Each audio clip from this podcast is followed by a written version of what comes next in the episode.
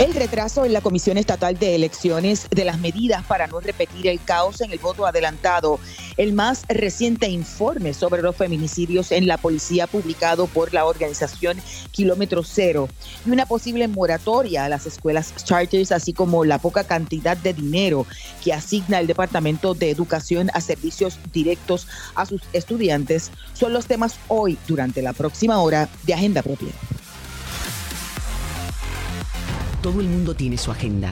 Políticos, empresarios, organizaciones e individuos. La nuestra, investigar, fiscalizar, incomodar, sacar a la luz lo que nos afecta o nos quieren ocultar. Estás en sintonía de Agenda Propia. Bienvenidos a Agenda Propia. Les saluda Damari Suárez. Como siempre, les invito a que me acompañen durante esta hora en el único programa en la radio puertorriqueña especializado en la investigación a fondo y en la fiscalización. Agenda Propia es un espacio semanal producido por el Centro de Periodismo Investigativo en el que se discute de manera crítica el quehacer noticioso, económico y social del país. Recuerde que se puede mantener informado sobre nuestras historias e investigaciones en triple www.periodismoinvestigativo.com. También nos pueden encontrar en arroba CPIPR, tanto en Twitter como en Instagram y en Facebook. En nuestra agenda del día hoy discutimos la segunda historia sobre la investigación de los preparativos de la Comisión Estatal de Elecciones camino a los eventos electorales de este año. Están listas las medidas y herramientas con las que apuesta la Comisión evitar repetir el caos que hubo en las pasadas elecciones con el voto adelantado. En breve lo discutimos. También hoy discutimos los hallazgos del más reciente informe de la organización Kilómetro Cero sobre los feminicidios dentro de la policía. ¿Cuántos han sido? ¿Hay un patrón? ¿Qué recomendaciones da la organización? Lo conversamos en esta edición de Agenda Propia, en la que también hablaremos sobre el Departamento de Educación y cuánto de su presupuesto invierte en servicios directos para los estudiantes, entre otros aspectos. Iniciemos Agenda Propia. Esta es La Piedra en el Zapato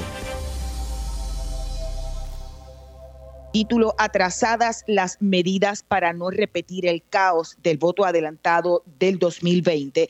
Es la segunda entrega de una serie de reportajes investigativos que estamos haciendo conjuntamente esta servidora y la periodista y editora del CPI, Vanessa Colón Almenas, sobre los preparativos de la Comisión Estatal de Elecciones camino a todos los eventos electorales de este 2024. Ya conectamos con Vanessa. Saludos, Vanessa, y bienvenida a Agenda Propia. Saludos, Damaris, y saludos a toda la audiencia de Agenda Propia. En esta segunda entrega nos concentramos un poco en, el voto adelantado, ¿verdad? Que como, como recordarán los amigos de Agenda Propia, fue un caos en las elecciones de, 2020. Exactamente, en esta historia, pues no solamente en el voto adelantado, sino también en el voto ausente, eh, que fue realmente pues un, un desastre durante las elecciones del 2020 cuando pues hubo, ¿verdad? hubo solicitudes récord y hubo votos récord. En esta ocasión, pues nos concentramos en qué falta, ¿verdad? ¿Qué medidas o qué, qué soluciones se pueden dar para que no ocurra esto nuevamente en este año electoral? Y encontramos que la herramienta eh, para solicitar el voto ausente y el voto adelantado, pues es una va a ser de forma electrónica en su mayoría la Comisión Estatal de Elecciones apuesta, ¿verdad?, a que sea de esta manera, pero la herramienta todavía no está lista. Se supone que estuviera ah, lista, se supone que esté lista, ¿verdad? Ahora el 29 de febrero, eh, se espera, después nos dijeron que iba a estar en, en, marzo, pero todavía pues eh, en estos momentos se están realizando ya, ¿verdad? Van a realizarse las primarias y el mm, cierre de, de registro de las primarias es el 13 de abril los partidos políticos, el Partido Popular Democrático y el Partido Nuevo Progresista, pues recurrieron a eh, trabajar de ellos sus propios reglamentos, sus propios eh, procesos y están ellos sometieron sus propios formularios. Sin embargo, la Comisión Estatal de Elecciones, pues apenas hace como, diríamos que hace como un poco más de una semana, fue que eh, autorizó el reglamento, aprobó el reglamento para este tipo de votos, pero aún no están listos los manuales con los cuales los empleados de la Junta administrativa de voto ausente y voto adelantado son los que trabajan ¿no? con este voto, pues esos manuales todavía no están listos. El, el formulario, ¿te acuerdas que en las elecciones del 2020 ese formulario era bien confuso porque preguntaba dos veces cómo votar?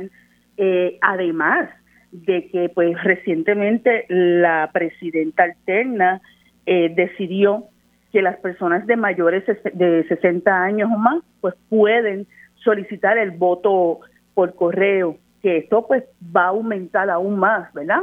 Se estima. Eh, y eso es importante, Vanessa, porque el código dispone que era a los 80 años. Y como no hubo ninguna enmienda al código electoral durante este cuatrienio, no llegaron a, acuerdos para aprobarse. De hecho, el gobernador Beto, eh, el pasado año, eh, el único proyecto que logró pasar el sedazo de la Cámara y el Senado eh, pues se mantenía en 80 años, eh, según lo dispone el código, y como no hubo acuerdo en la Comisión Estatal de Elecciones, eh, la resolución fue emitida por la presidenta Jessica Padilla Rivera, la presidenta alterna, planteando el asunto de que ya se da como un derecho desde el 2020, por lo que toda persona de 60 años o más puede y tiene el derecho de, solicitar el voto por correo. Claro está, uno podría pensar que a lo mejor algunos de los partidos de, oposición o que se oponen a esta medida podrían acudir a los tribunales, pero preliminarmente para las primarias ya los reglamentos de cada partido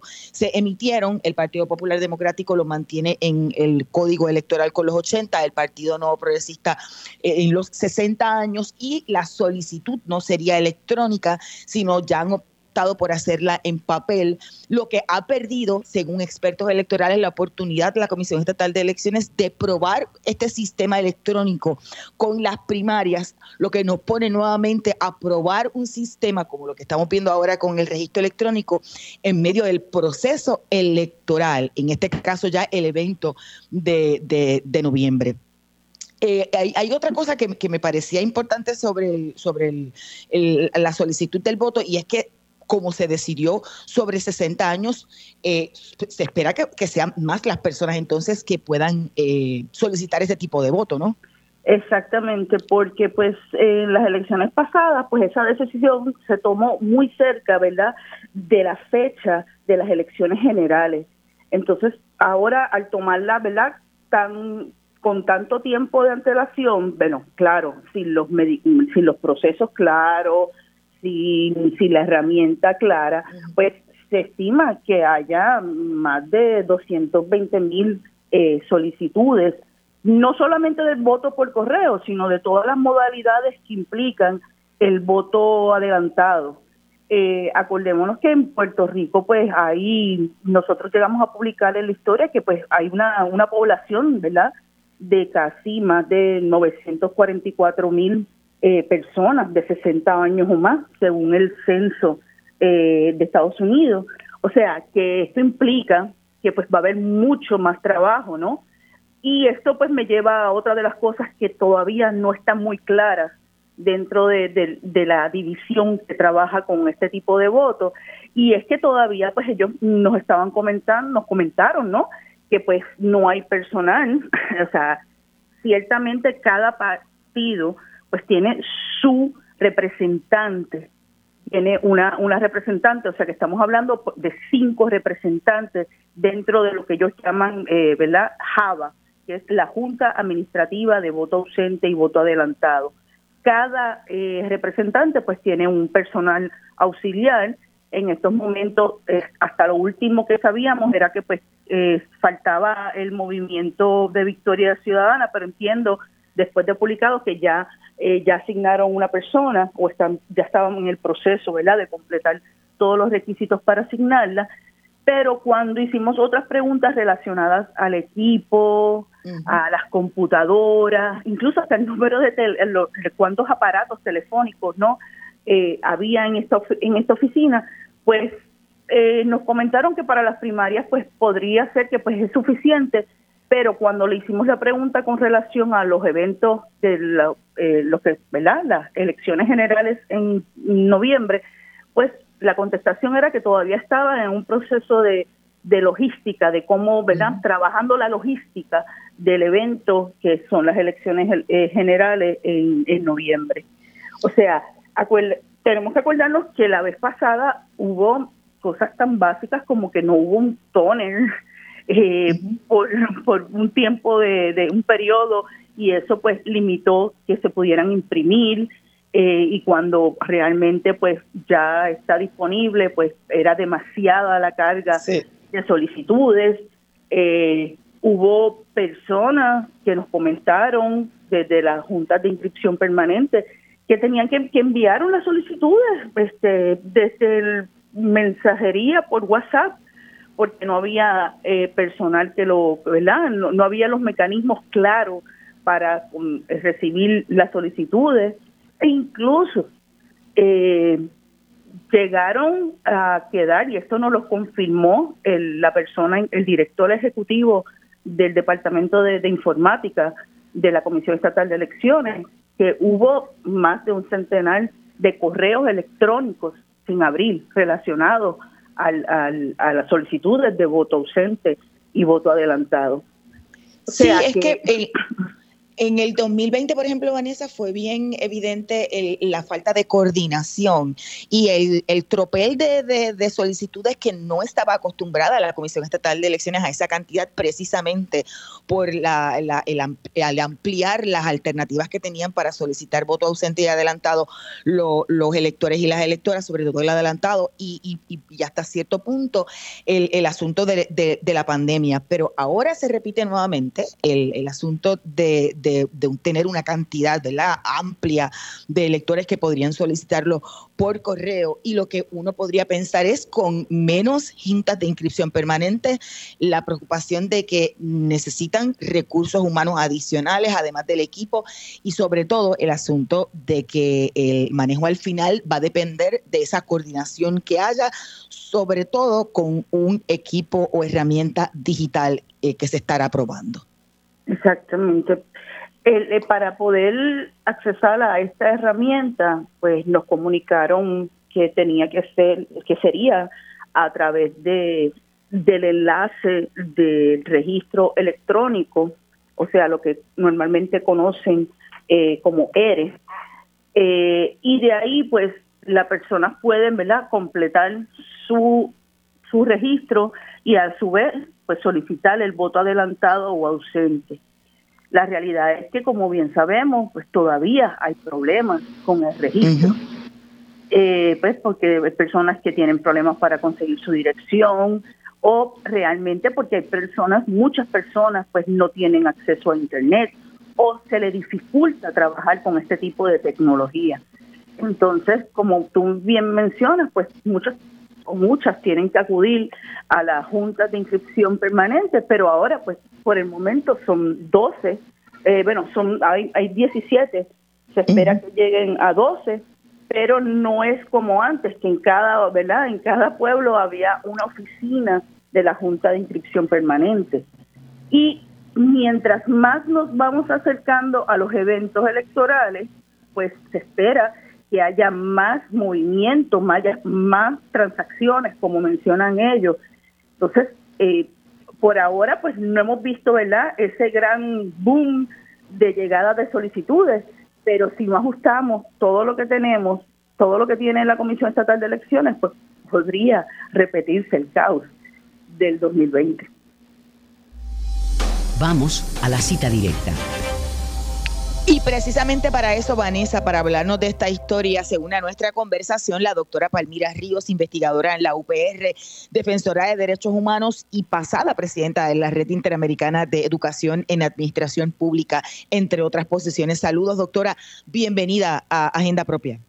Saludos, Damaris, un placer estar con ustedes nuevamente. E, ese retraso que muy bien describía Vanessa eh, y que hemos plasmado en esta segunda eh, entrega de, nuestra serie, ¿puede hacer que, repitamos, si no se corrige a tiempo, el caos que se dio en ese voto adelantado en el 2020? Eh, muy probablemente se repita y sería peor, porque ya serían al menos dos elecciones corridas donde se está dando este, este tipo de acción, por acción o por omisión, que va hasta dirigida casi a anular el derecho al voto o afectar el derecho al voto en Puerto Rico.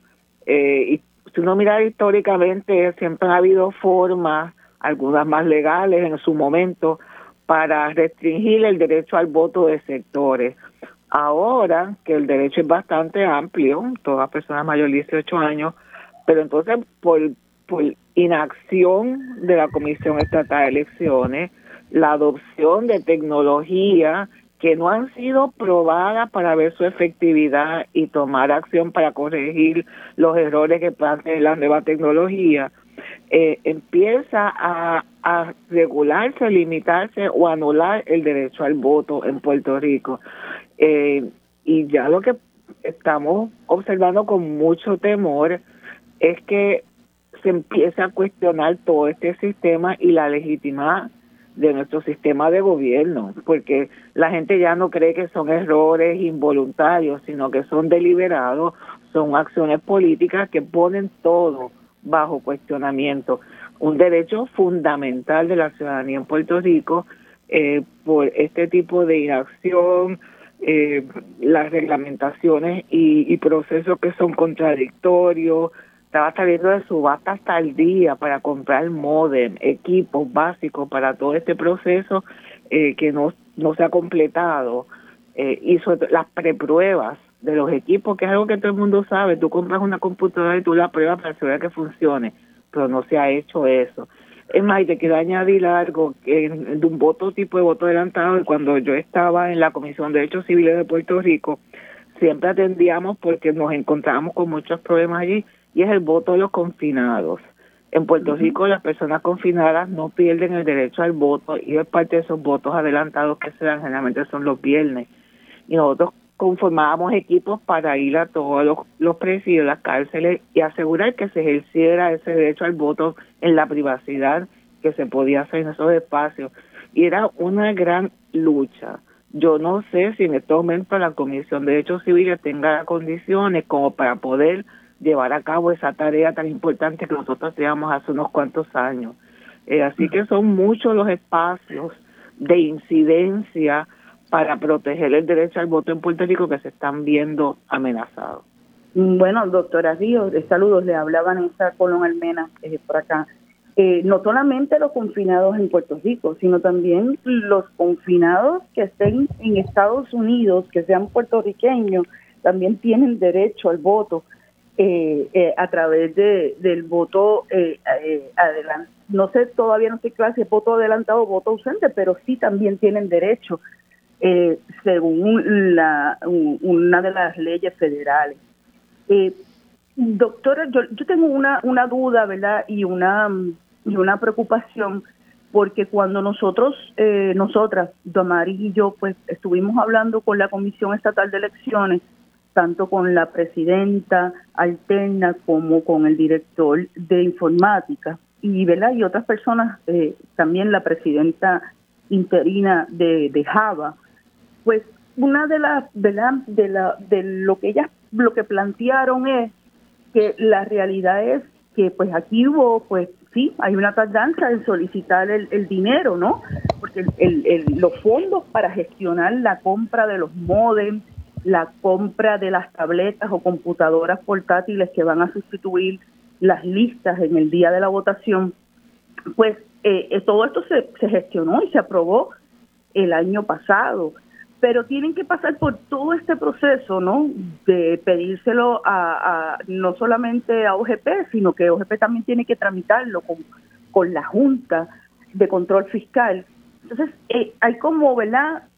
por más que se, se avance o si quisiera avanzar, pues siempre hay un retraso porque hay que pasar por el sedazo de la Junta de Control Fiscal. O sea, eh, ¿usted entiende que fue diligente la Comisión Estatal en solicitarlo?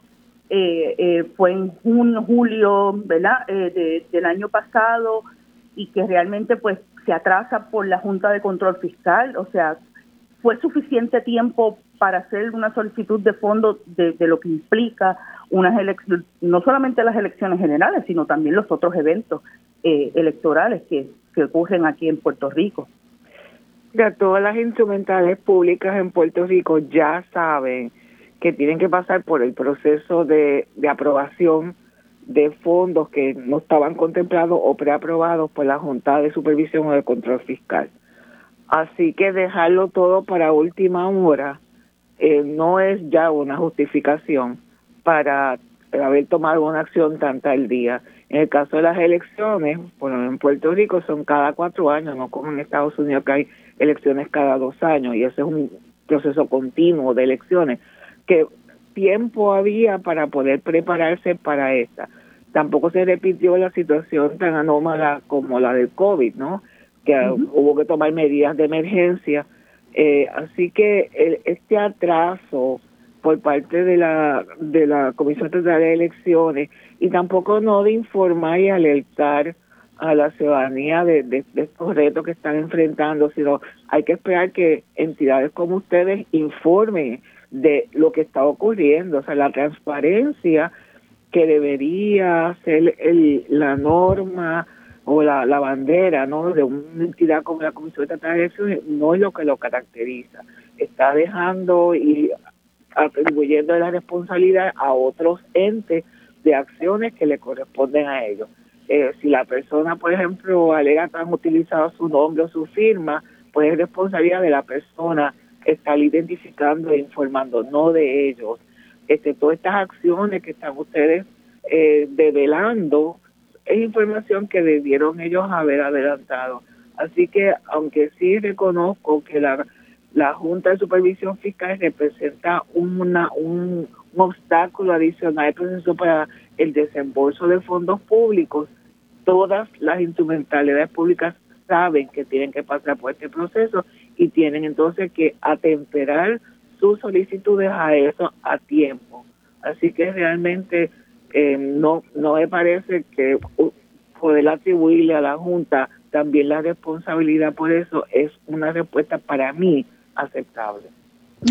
Y, quizá un poco entrando en esa primera nota que publicamos la pasada semana, eh, eh, allí conseguimos que no han inactivado a ningún elector o electora que haya se haya registrado en otra jurisdicción, así que no se ha depurado la lista, aun cuando le llegan notificaciones de al menos unas 15 jurisdicciones. No, ese es otro ejemplo porque ahí ni siquiera pueden alegar que desconocían que todos estos electores están registrados en otros estados, porque de hecho la ley los obliga a establecer acuerdos de compartir información y por dentro la información fluye con celeridad, ¿no? Así que falta de información no es la justificación y la acción que debe tomar eh, la comisión para inhabilitar esos electores. Más aún ahora que hay muchas formas para poder votar en los dos sitios si no se toman acción tanto que la gente podía votar en los dos lugares, porque en muchos sitios hay voto adelantado como algo normal y parte del proceso en Estados Unidos y la gente podría volar a Puerto Rico como también por otras estas otras modalidades. El que no se hayan inhabilitado, teniendo la información, porque lo importante es que tienen el conocimiento, porque esa información se comparte, realmente eh, no es perdonable ni justificable por la Junta. Eh, de tomar acción para inhabilitar y que si la persona entiende que se está haciendo este injusto contra él o ella o que decide cambiar y se muda a Puerto Rico, pues atemperar eso. Pero teniendo acceso a la información, yo honestamente cuando leí la nota decía, yo no podía creer que tampoco algo tan básico eh, no se estuviera haciendo en Puerto Rico. De hecho, a nosotros nos sorprendió porque la presidenta y el director de, de OCIPE eh, planteaban que eso se deja al proceso de recusación cuando hubo un reglamento que se aprobó tan reciente como en septiembre del año pasado, pero que disponía lo que más o menos dice el, código electoral. Lo que pasa es que no se hace. Pero eso es que es, inacción, es negligente, un acto casi negligente de la comisión. Eh, no puede echarle la culpa a la persona o a los otros partidos eh, que vayan recusando a esos electores. Eso, para eso está la comisión, para asegurar de que estos procesos tengan, gocen de la confianza de la ciudadanía, de que no hay fraude. Mira, la tecnología tiene realmente, eh, nos permite hacer muchas cosas hoy. eh, nos da la oportunidad de participar, de participar a más personas, también nos ofrece más transparencia, pero igualmente la tecnología puede ser abusada, puede ser manipulada y puede ser utilizada para actos de corrupción. Así que hay que tener mucho cuidado con, con estas nuevas métodos que se están adoptando porque pueden lacerar un derecho fundamental que es el derecho al voto. Gracias a ambas. Escuchaban mm. a la doctora Palmira Ríos, investigadora y pasada presidenta de la Red Interamericana de Educación en Administración Pública, la INPEA, y a Vanessa Colón Almenas, periodista y editora en el Centro de Periodismo Investigativo. Pueden buscar nuestras historias sobre la Comisión Estatal de Elecciones en periodismoinvestigativo.com. Vamos a una breve pausa que al regreso hablamos sobre el más reciente informe publicado por la organización Kilómetro Cero sobre los feminicidios en la policía. Escuchas Agenda Propia. Agenda Propia regresa en breve. Así es, estamos de regreso en Agenda Propia, el programa producido por el Centro de Periodismo Investigativo. Soy Damari Suárez y como siempre te recuerdo buscar nuestras historias en periodismoinvestigativo.com y en las redes sociales del centro. Hace ya unos días la organización Kilómetro Cero hizo público el informe Feminicidas en la Policía, Masculinidad Tóxica e Impunidad Institucional. Y para hablarnos de sus hallazgos en el proceso investigativo nos acompañan la directora ejecutiva de Kilómetro Cero, Marimari Narváez. Saludos, Marimari, y bienvenida a Agenda Propia. Muy buenas tardes, Damaris, a ti y a todas las personas que te escuchan. Y, y al director de investigaciones de Kilómetro Cero, que también está conectado a través de la línea telefónica, Luis A. Avilés. Saludos, bienvenido a Agenda Propia también. Saludos, agradecemos la invitación. Bueno, no sé si quiere empezar Mari Mari o Luis, pero me gustaría un poco que le expliquen a los amigos de Agenda Propia cómo surge y de qué se trata este informe. Bueno, ya habíamos hecho en un informe previo, Damaris, eh, hace alrededor de dos años, Licencia para Matar, se titulaba que ya habíamos hecho un análisis acerca de cómo en la policía se registraban menos arrestos, menos presentación de cargos criminales y menos convicciones por violencia doméstica. De hecho, eran en efecto cero convicciones por, por varios años en, eh, ¿verdad? en la policía con respecto a los delitos de violencia doméstica y en comparación con el resto de la población. Así que en este caso, ¿verdad? lo que queríamos averiguar era un poco distinto y ahí dejo a Luis para que explique esa parte. Sí, pues dándole seguimiento a lo que acaba de decir Mari Mari, nosotros observamos que en los últimos seis años habían cinco feminicidios eh, realizados, o mejor dicho, perpetrados por policías. Y nosotros enseguida nos dimos a la tarea de pensar, ¿esto es mucho? ¿Esto es algo de lo esperado? ¿O aquí hay algo raro que se tiene que investigar? Y lo que hicimos fue cotejar esos cinco feminicidios. Primero aclaro, estamos hablando de feminicidios íntimos, no de todo tipo de feminicidio. Esto quiere decir, es que la persona que mató a la mujer tenía una relación afectiva con la mujer, en el presente o en el pasado, independientemente de que hayan estado o no legalmente casados, o independiente de que vivan o convivan bajo el mismo techo. Al observar esos cinco casos, lo que dijimos fue vamos a compararlos con la población general en Puerto Rico de personas que tienen la misma edad de estos policías, que son de 21 eh, a 62 años, y ver cuántos feminicidios se dan entre personas que no son policías, varones, y compararlos con los que se dan con los varones. Recurrimos a un método específico de la epidemiología que se llama razón de mortalidad estandarizada, y conseguimos un dato bien sencillo. En la población general, la cantidad de feminicidas, de personas que matan a sus parejas, es 11 por cada 100.000 personas. Si nosotros aplicamos eso a la cantidad de policías varones, que son básicamente 10.200, uno hubiese esperado estadísticamente que hubiese 1.1 feminicidas, 1.1 personas que asesinan a sus parejas. Y eso lo contrastamos con los cinco ya documentados que tenemos para este periodo de seis años. Por lo tanto, es una cantidad enorme. Básicamente, las, el cálculo es bien sencillo y la conclusión bien fácil de entender. Si la policía se comportara como el resto de los varones en Puerto Rico, solamente habría un feminicida y en realidad hay cinco. Como es 1.1, vamos a decir, en la policía se dan 4.4 veces la cantidad de asesinos de sus parejas que lo que se da en la población general de Puerto Rico.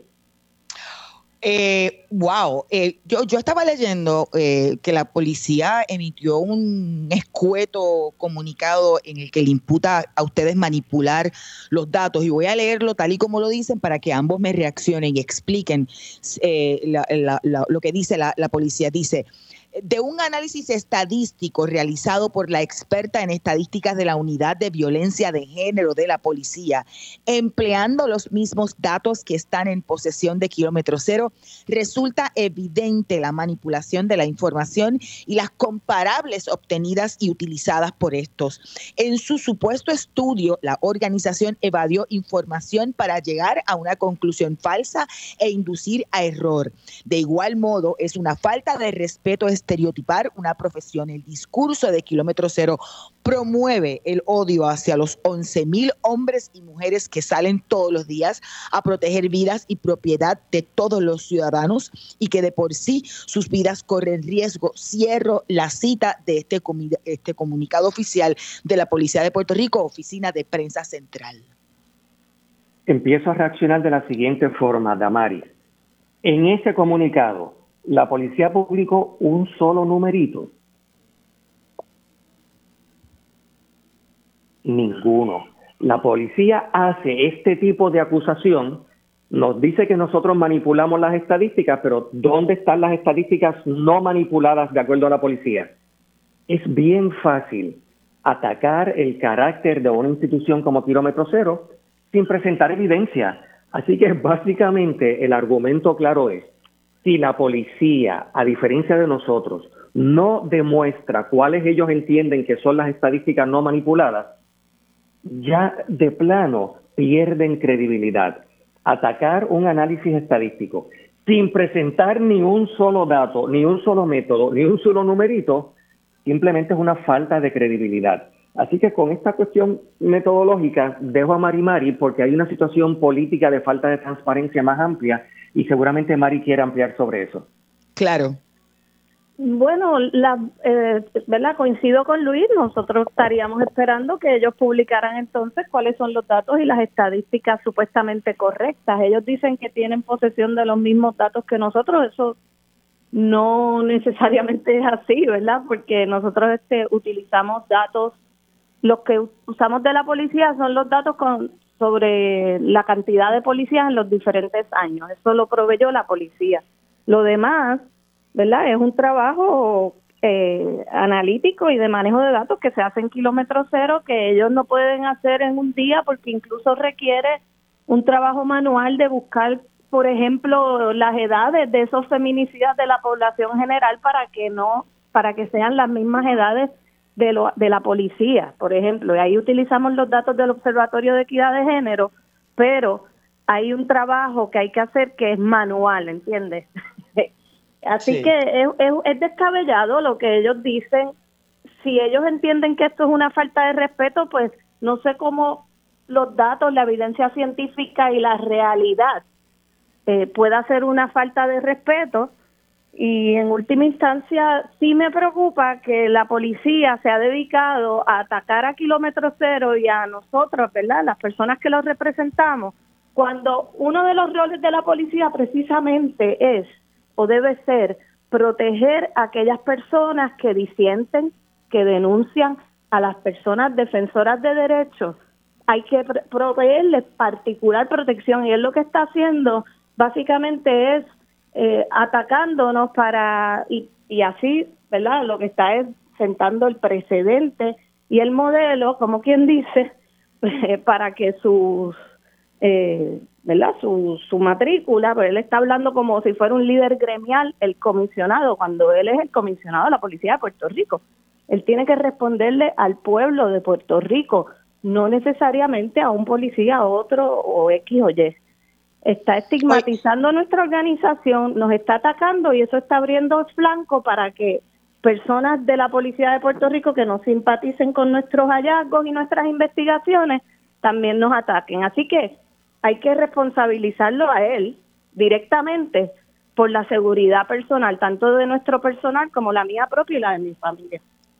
Mm, mm, mm, muy breve porque ya mismo tenemos que hacer la, pausa. Ustedes en el informe dan unas recomendaciones. ¿Qué se debe hacer? Definitivamente hay... Oh, a Mari. Hay varias recomendaciones, algunas son muy puntuales. Esto es un informe que nosotros hacemos que sea un palique policial, que es un análisis bien puntual y es breve. Algunas de esas recomendaciones son con respecto a, la, a los mecanismos de accountability, de rendición de cuentas en la policía. Y esto no es nuevo. Esto lo venimos promoviendo hace mucho tiempo, que tiene que haber una institución independiente, eh, ¿verdad? Eh, autónoma de la policía que investigue los casos de mala conducta policial, de violencia de género, que puedan haber eh, varios, eh, varias capas de mecanismos de rendición de cuentas que ahora mismo no existen.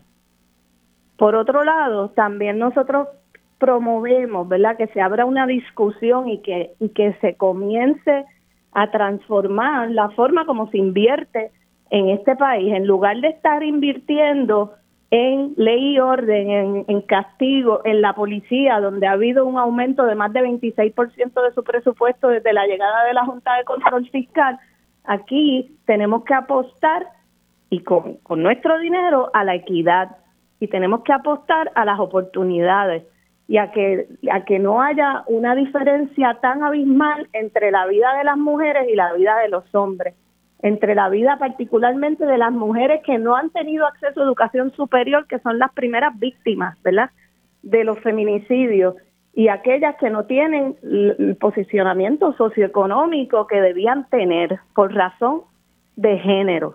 Así que hay que establecer políticas de prevención, políticas de equidad, porque seguir alimentando a la policía y seguir intentando reformar una policía que aparenta ser irreformable, y que, y que siempre va a simbolizar el uso de la violencia, porque esa es su naturaleza misma, pues no puede ser la solución. Luis, ¿alguna, alguna expresión adicional?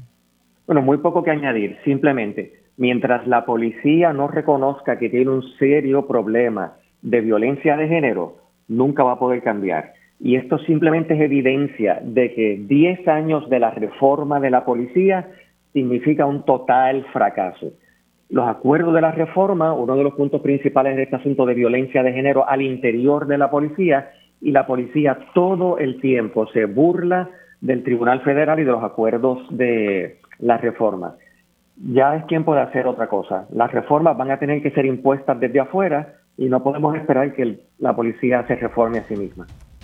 Gracias a ambos. Escuchaban a Marimari Narváez y Luis A. Avilés de la organización Kilómetro Cero. Vamos a una breve pausa que al regreso hablamos sobre educación. Escuchas Agenda Propia. Agenda Propia regresa en breve. Infórmate 24-7 con nuestra programación en vivo en radioisla.tv y en Radio Isla Móvil. Somos tu sentir. El sentir de Puerto Rico. El 1490 AM en Ponce cubre de costa a costa y por todo el sur de Puerto Rico. Sintoniza el 1490 en donde quiera que te encuentres y escucha el mejor análisis y noticias por el 1490 AM. El 1490 AM somos el sentir de Puerto Rico. Hablemos de salud. Escucha en la versión podcast en radioisla.tv, Spotify y todas las plataformas digitales. Dale play y conéctate con el sentir de Puerto Rico. Los videos que le dan la vuelta a Puerto Rico y el mundo los encuentras siempre primero en la página de Radio Isla TV en Instagram. Siéntate a ver la noticia en primera fila con Radio Isla 1320, el sentir de Puerto Rico. Celebra el mes del amor con una de las mejores voces de Puerto Rico Aidita Encarnación y destacados músicos locales amenizarán la Bohemia por Amor a beneficio del Fondo de Becas de la Universidad Central del Caribe. Acompáñanos el sábado 24 de febrero a las 6 de la tarde en la plazoleta del Popular Center en Atorrey. Apoya a los futuros profesionales de la salud. Llama al 787-798-3022 o accede a la plataforma Eventbrite. Te invita a la Universidad Central del Caribe y Radio Isla. Estás escuchando Agenda Propia por Radio Isla 1320 y radioisla.tv. No rompas la cadena, la cadena. Quédate en Radio Isla 1320. Somos el sentir de Puerto Rico.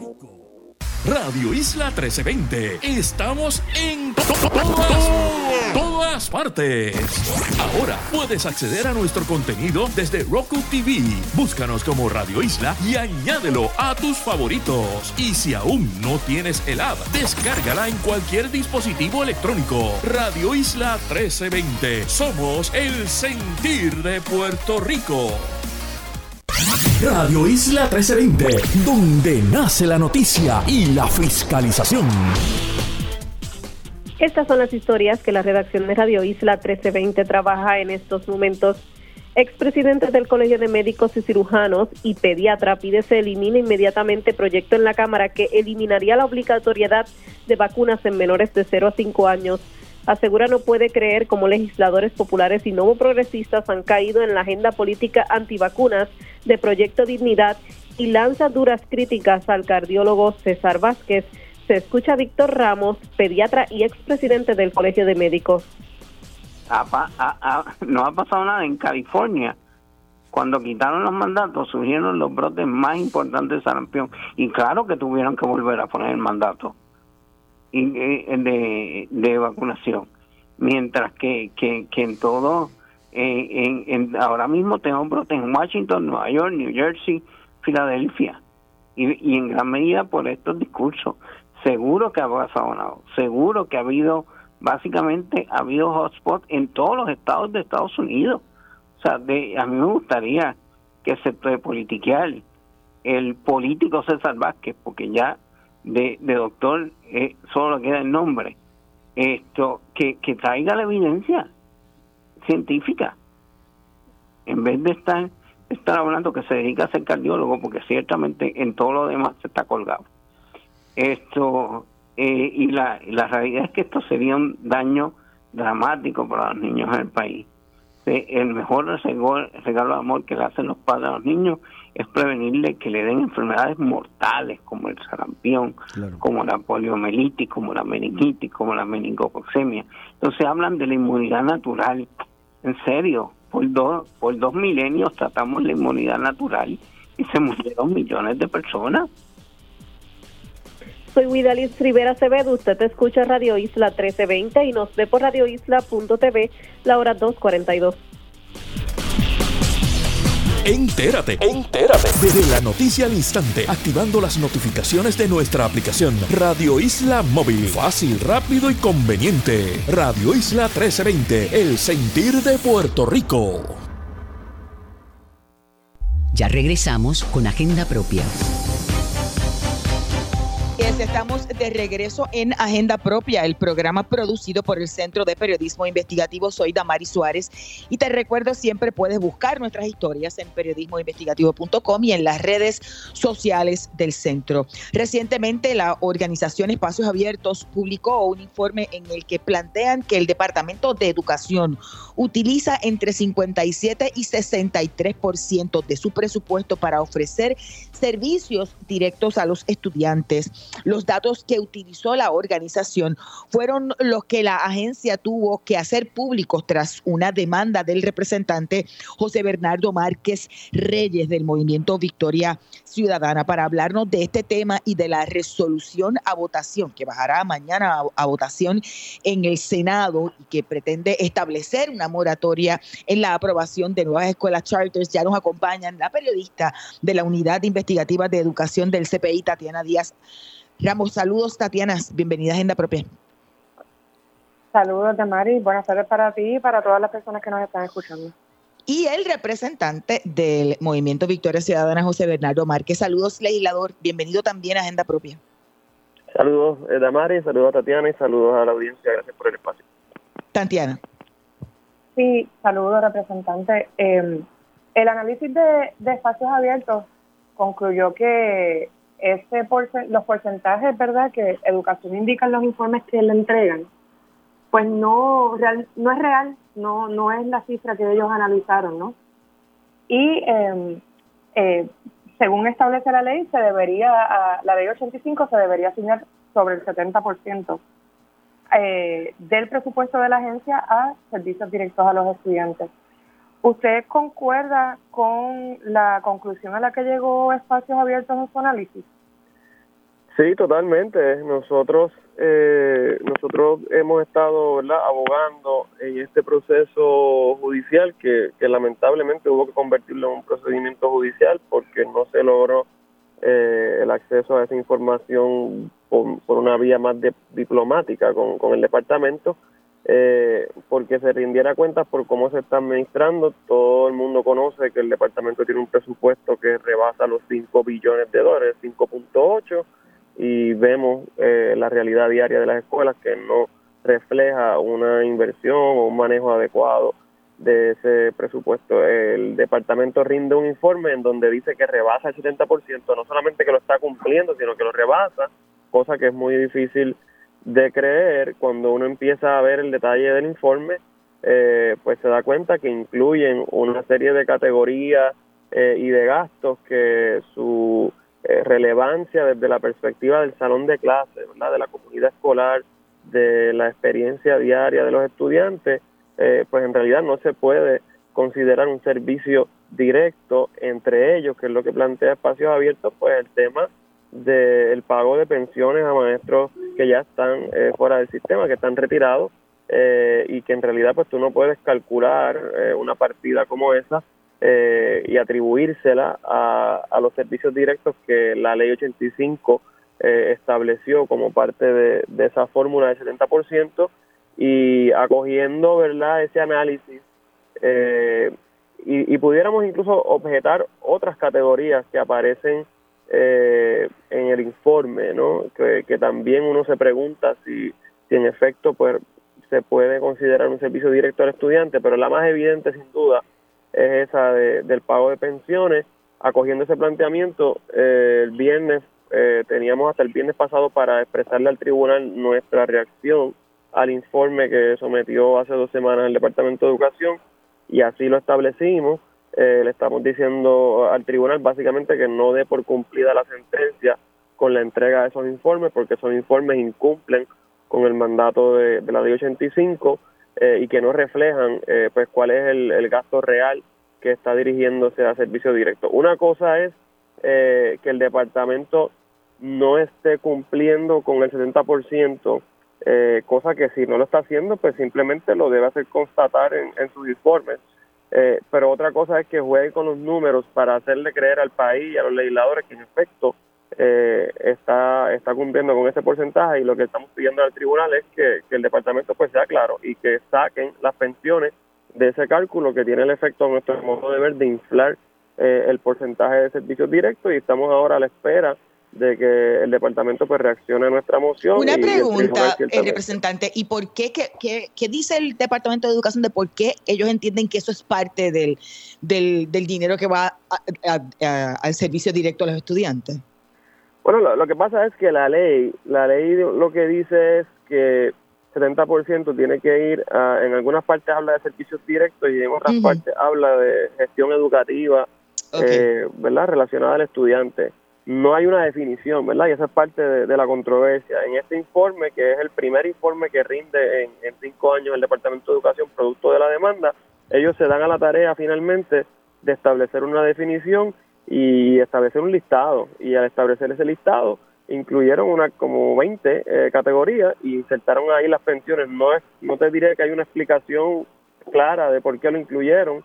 Eh, de hecho, nosotros vemos contradicciones en expresiones previas de en, cuando se radica la demanda ellos presentan un un primer informe que nosotros objetamos Este informe que presentan hace dos semanas es, un segundo informe, producto precisamente de las mociones y del litigio. Eh, y si miras ponencias previas de Eliezer Ramos y de otros secretarios, vas a ver que la manera en la que hablan de qué está eh, directamente relacionado a, la gestión educativa y qué no lo está es totalmente contradictorio. Así que eh, ellos no lo fundamentan claramente cada una de las categorías que insertaron ahí como, como llamado eh, servicios directos, que incluya en algunas ocasiones, además de, de alimentos, transportación, eh, obviamente la nómina de, los maestros, el pago de seguros, el pago de almacenes, incluyeron una cantidad de, de, asuntos y ahí pues insertan las pensiones. Nuestra interpretación, ¿verdad? Que es una interpretación más, eh, ¿verdad? De política pública o, como legisladores, es que en realidad no quieren lucir mal, no quieren lucir como que no están cumpliendo con la ley y establecen las categorías que le permiten eh, alcanzar el 70% precisamente para que no se haga un señalamiento de incumplimiento. Eh, pero ahí es que cuando uno pues desmenuza el informe se da cuenta que bajo ninguna circunstancia sería razonable plantear que maestros que están retirados, lo que le estás pagando de, de retiro, pues se debe considerar un servicio directo. Claro que se tiene que cumplir con el pay go y con el pago de las pensiones. No estamos diciendo que no se tiene que cumplir, se tiene que cumplir, pero ese cumplimiento eh, de esas pensiones no se puede considerar un servicio directo para efectos de la ley 85. Este es el planteamiento que estamos haciendo. ¿Usted, usted entiende que si se enmendara la ley 85, eh, por ejemplo, para definir más en concreto qué es lo que constituye un servicio directo o tal vez incluso para modificar ese porcentaje que se estableció que se debe asignar de presupuesto al estudiantado, de algún modo pudiera ¿verdad? subsanar esta situación?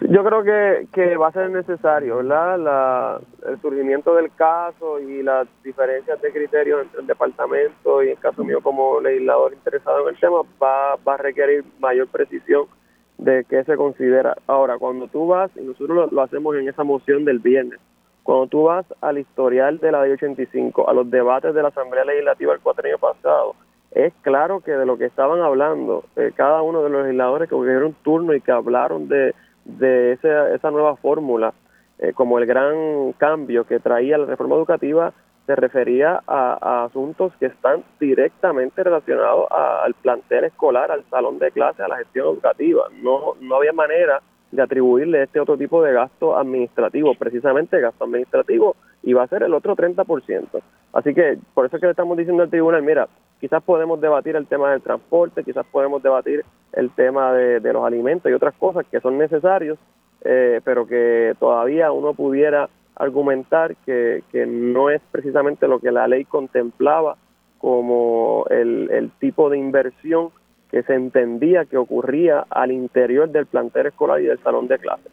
Eh, pero lo que no es debatible, ¿verdad? Lo que sería totalmente irrazonable concluir es que un gasto como este se considere un, servicio directo, producto, ¿verdad?, de lo que al finalmente concluye el tribunal. Eh, nosotros estamos eh, a la expectativa de que se lleven a cabo vistas públicas en la Cámara para analizar precisamente el informe del Departamento de Educación y yo creo que va a ser necesario de ahí que, se presente un proyecto de ley que, que permita pues definir más claramente eh, la ley 85 y si eso requiere pues modificar los porcentajes, pues que también se haga, pero lo que está ocurriendo hasta ahora, pues es francamente inaceptable y, pues va, va, a requerir más allá de, la sentencia del tribunal definitivamente. Para ya tenemos que culminar el programa, pero me gustaría una reacción suya a favor o en contra de la, la, votación, el proyecto que, de votación que busca declarar una moratoria, es una, una especie de resolución, me parece que es en el Senado a, las escuelas charters. La medida está en el Senado, ¿verdad? Que no está en Cámara.